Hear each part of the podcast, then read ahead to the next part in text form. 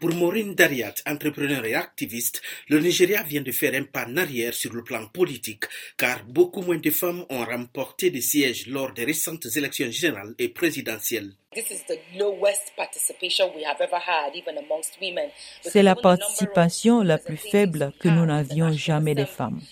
Parce que même le nombre de femmes députées que nous avions avant l'Assemblée nationale ne sont pas revenues. Elles n'ont peut-être pas réussi durant les primaires ou elles n'ont même pas obtenu le ticket de leur parti. Donc, la participation des femmes à ces élections a été très mauvaise. La faible participation des femmes aux postes électifs et nominatifs est une préoccupation croissante pour de nombreux Nigérians, alors que la moitié de l'électorat et de la population est composée des femmes. Fête Mvadiji est directrice du Centre pour la transparence.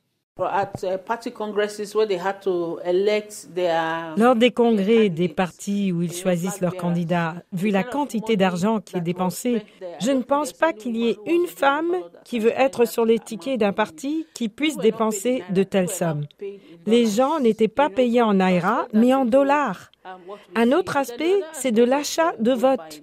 C'est une chose d'être sur le ticket d'un parti, mais c'est une autre chose de devenir candidat. Pour certains Nigérians, c'est aussi un rappel des nombreux obstacles auxquels les femmes sont confrontées dans ces grands pays d'Afrique de l'Ouest.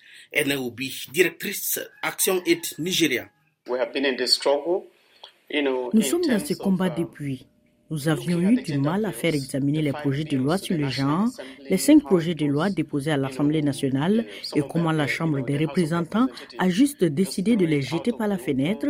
Le Sénat lui-même avait ses propres réserves et il y a eu un tollé dans le pays pour quelque chose qu'on pensait être simple car c'est une préoccupation de 50% de la population.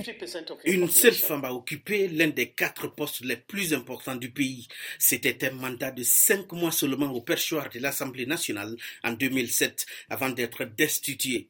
Aujourd'hui, 5% des législateurs fédéraux sont des femmes, l'un des taux les plus bas de représentation à l'échelle mondiale. En mars 2022, les femmes ont protesté à plusieurs reprises devant le Parlement fédéral d'Abuja contre le rejet par le Parlement des projets de loi pour l'égalité.